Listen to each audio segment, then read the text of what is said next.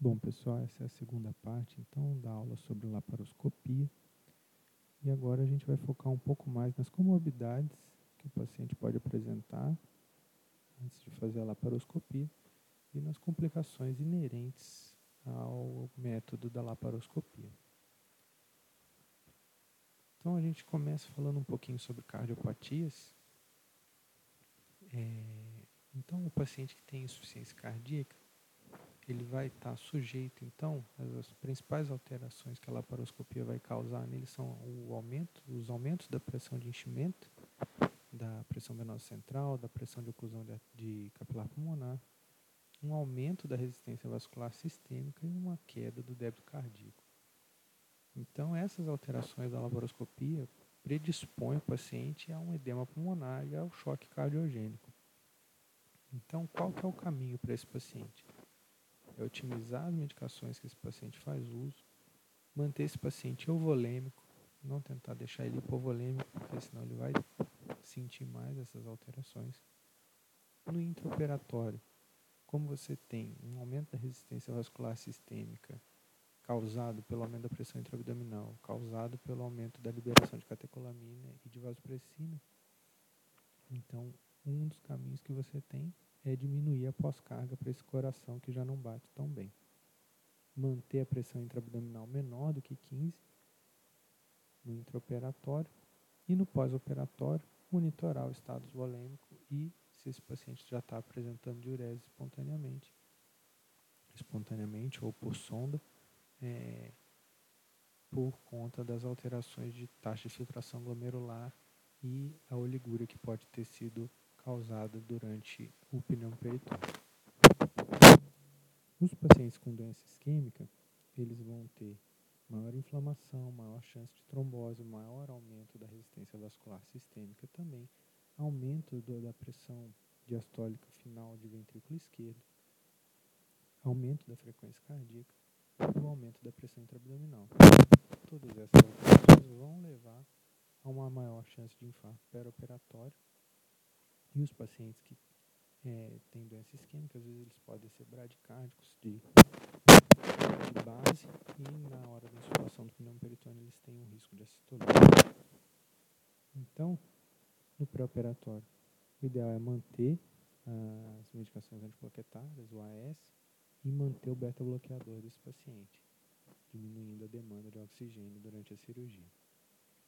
No intraoperatório você pode umidificar o gasto peritoneal para diminuir dor, fazer uma, uma insuflação lenta, considerar a atropina se é, a bradicardia em repouso dele for muito acentuada. E no pós-operatório a gente tem que aquelas alterações de aumento de resistência vascular sistêmica, aumento de frequência cardíaca, aumentam o duplo produto. O duplo produto é uma proxy da, do consumo de oxigênio miocárdico então, quanto maior o produto, maior o consumo. Então, manter essa, essa constante, essa variável é, o mais baixo possível para que esse paciente não faça uma isquemia de demanda, não faça um MINS no pós-operatório e piore o prognóstico dele no pós-operatório. A analgesia adequada também é importante, porque a analgesia é, insuficiente pode aumentar o consumo de oxigênio no pós-operatório. Os pacientes com valvulopatias, ah, principalmente as insuficiências esquerdas, eles são pacientes que não toleram muito bem a bradicardia. Então, quanto maior a, a, o tempo de diástole desses pacientes, maior é a fração regurgitante que ele vai ter nessas valvulopatias e maior a chance de edema pulmonar. Então você tem um aumento de resistência vascular sistêmica, forçando também esse aumento de fração regurgitante e a queda do débito cardíaco. Então, no pré-operatório, tentar manter essa pressão sistólica menor do que 140, ou seja, é, deixar mais fácil para que esse coração ejete para via de saída do ventrículo esquerdo e diminuir a fração regurgitante assim. No intraoperatório, às vezes, diminuir a pós-carga, mesma coisa. No pós-operatório também, não adianta fazer tudo certinho no pré e no intra e deixar no pós-operatório esse paciente fazer um pico hipertensivo e fazer um edema agudo na recuperação. Os pacientes com estenose mitral e estenose aórtica, eles vão ter um aumento de resistência vascular sistêmica, aumento de PVC, aumento das pressões de enchimento, só que eles também vão tender a um aumento de frequência cardíaca por causa do pneu peritônio e queda do débito cardíaco. Então, esses pacientes vão ficar também suscetíveis à insuficiência cardíaca durante o procedimento, com maior chance de edema pulmonar na estenose mitral e maior chance de isquemia na estenose aórtica. No pré-operatório, é importante evitar a hipovolemia, principalmente na estenose aórtica. Frequência cardíaca entre 60 e 90 para estenose aórtica e menor que 70 para estenose mitral e manutenção do ritmo sinusal nesses pacientes é bastante importante, visto que é, eles necessitam do kick atrial para manter um débito cardíaco adequado. No intraoperatório, controle da frequência cardíaca, manutenção do ritmo sinusal e uso da fenilefrina se tiver hipotensão, para manter é, a pressão, visto que esses pacientes são pacientes com débito fixo, ou seja, eles não conseguem compensar com o aumento de débito por causa das obstruções das válvulas. No pós-operatório, ele sugere monitorar o status volêmico, manter o ritmo sinusal e a frequência cardíaca controlada também. Os pacientes com DPOC, a gente falou um pouquinho no, no primeiro conteúdo dessa plataforma, mas eles vão estar sujeitos também a alterações por causa do aumento da pressão intraabdominal.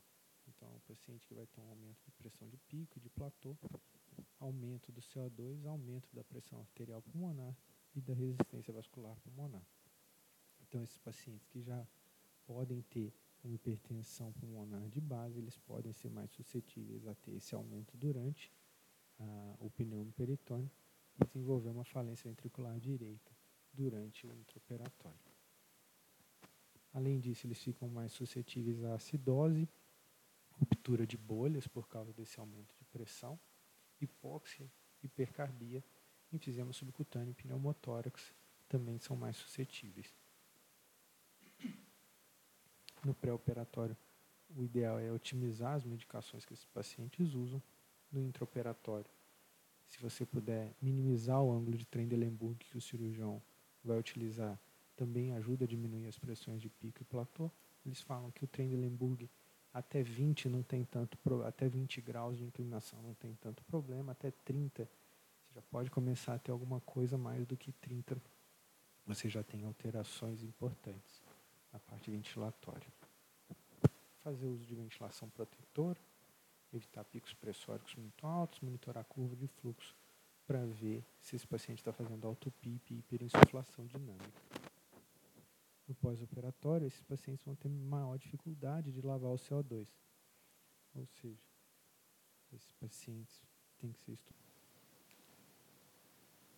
Bom, e outras comorbidades que esses pacientes podem apresentar para a gente são os pacientes com doença renal crônica, que vão ser submetidos ao pneumo peritônio, queda da taxa de filtração glomerular, queda do fluxo sanguíneo renal, então, eles ficam mais predispostos à oligúria e insuficiência renal aguda. No pré-operatório, a gente deve evitar a hipovolemia. No intraoperatório, tentar minimizar a pressão de é, intraabdominal. E no pós-operatório, fazer uma monitorização de débito urinário mais é, vigilante. Os pacientes com obesidade mórbida, eles têm uma diminuição da complacência pulmonar é, com o pneumo peritônio, aumento da produção de CO2 um aumento das pressões de via aérea e eles já têm uma pressão intraabdominal elevada de base. Então, esses pacientes eles são mais propensos a ter acidose e eles precisam de maiores necessidades ventilatórias durante a laparoscopia. No pré-operatório, é importante evitar depressores ventilatórios, ou seja, esses pacientes eles é, talvez se beneficiem de doses menores ou até de retirada da dose de benzodiazepínico é, pré-operatório. No intraoperatório, evitar grandes ângulos de Trendelenburg, porque as pressões ventilatórias vão tender a subir muito. e fazer a compressão sequencial de membros inferiores para evitar trombose nesses pacientes. No pós-operatório, avaliar é, bem se esse paciente pode ser estubado com segurança e às vezes fazer um, uma ponte de estubação para o CIPAP e para o BIPAP. As complicações inerentes à, à laparoscopia, elas podem também ser divididas entre o, é, as complicações do pneumoperitônio em si e as complicações de posicionamento. As complicações do pneumoperitônio são é, basicamente enfisema subcutâneo, que é causado por é, insuflação de CO2 é, extraperitoneal, ou mesmo é, em pacientes que vão fazer cirurgia de andar superior de abdômen, com dissecção para mediastino e parte cervical. Então, eles têm um aumento de CO2, de ETCO2, a, a saturação permanece igual, a pressão de via aérea permanece igual, porque esse CO2 está indo para o subcutâneo. Então, ele vai ter inchaço e crepitação subcutânea, um diagnóstico que você consegue fazer relativamente fácil. O capnotórax, que é a insuflação de CO2 é, no espaço pleural, ele cursa também com o aumento do ETCO2, porque esse CO2 vai ser difundido e vai ser eliminado pela ventilação.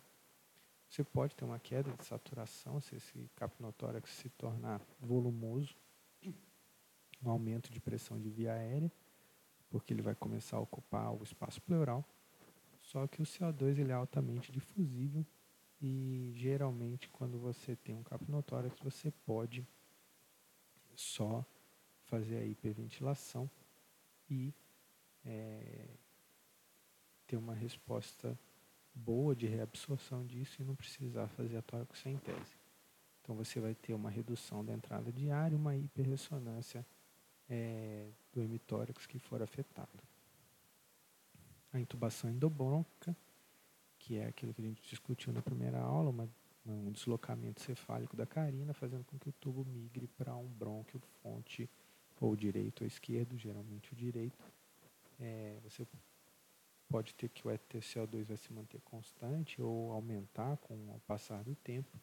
Você pode ter uma desaturação, porque você vai estar ventilando só o pulmão, um aumento da pressão de via aérea.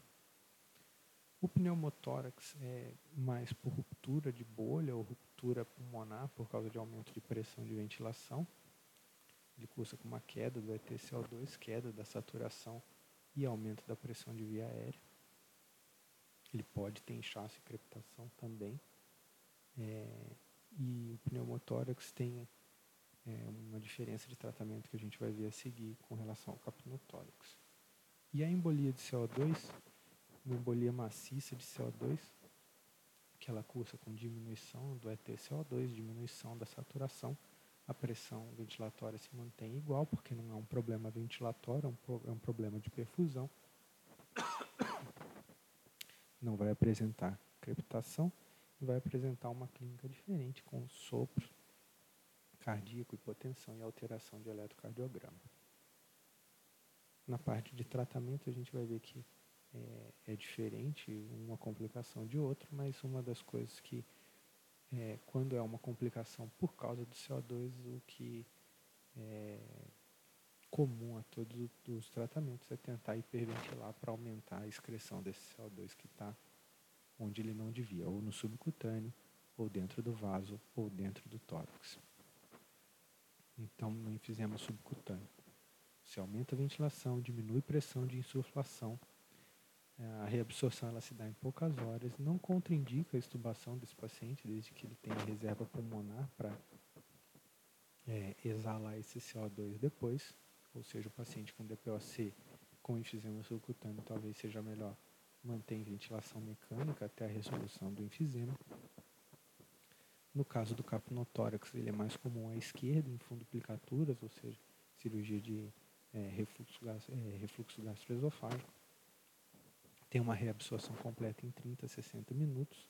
Geralmente não necessita de toracocentese e a PIP pode ajudar a reabsorver esse CO2 no caso do pneumotórax, o cirurgião pode ver um abaulamento diafragmático e a toracocentese é mandatória porque a chance dele se tornar hipertensivo é maior por causa da ventilação com pressão positiva. A PIP, então, não deve ser aplicada nesses casos, porque você tende a aumentar o pneumotórax. E a embolia de CO2, o tratamento é colocar em decúbito lateral esquerdo em Trendelenburg, que é a posição de Duran, é, parar a insuflação do pulmão peritônio, interromper N2O, que acabaria é, dilatando essas bolhas ainda mais, hiperventilar e, se nada melhorar, fazer a aspiração dessas bolhas pelas, por um acesso central. E por último aqui eu queria falar um pouquinho sobre posicionamento, porque se for verdade o que a diretoria e o que os ursos estão querendo de comprar o robô para fazer cirurgia robótica, a gente talvez tenha que se preocupar mais com isso. Cirurgia robótica ela é uma cirurgia laparoscópica, geralmente mais demorada, e essa posição de Trendelenburg ela tende a ser exacerbada e prolongada. Então, o aumento da PIC, da pressão intracraniana, é importante nesses casos, tem que atentar para casos de baixa complacência intracraniana, ou seja, se o paciente tem algum tumor, alguma coisa, tem uma hipertensão intracraniana prévia. Então, esse paciente ele pode ter um problema neurológico por causa disso. O aumento da pressão intraocular pode aumentar, pode piorar com um glaucoma pré-existente. É, o propofol ele tende a subir menos a pressão intraocular do que o anestésico inalatório e a perda de visão no caso de é, neuropatia óptica isquêmica também pode ocorrer. A lesão de plexo braquial também é uma das coisas relatadas com o posicionamento, com as ombreiras as ombreiras devem ficar no processo coracoide para evitar uma compressão direta do plexo braquial. A well leg syndrome, que é uma síndrome compartimental causada por baixa perfusão dos membros inferiores, porque eles ficaram elevados, piora da, do retorno venoso por causa do pneumo peritônio e em casos prolongados é, uma das condutas que eu vi foi colocar um, um, um oxímetro no pé do paciente e a cada hora, duas horas de posição de Trendelenburg, voltar o paciente para zero graus, esperar um pouco e depois retornar o paciente para a posição, para intermitentemente melhorar a perfusão dos membros inferiores nessas cirurgias mais longas. Então, uma síndrome que cursa com dor nos membros inferiores e rapdomiólise no pós-operatório. E como a gente tinha falado também na outra área, na outra aula, o edema facial e de via aérea pode causar obstrução na estubação e laringoespasmo. Então, sempre que for uma cirurgia de, de laparoscopia que ficou em Trendelenburg muito tempo, checar para ver se a via aérea vai ser pérvia depois que você retirar o tubo. Então essa era mais ou menos a aula que eu tinha programado, falando um pouquinho mais sobre comorbidades e é, as complicações inerentes da laparoscopia. Tubados em normocarbia.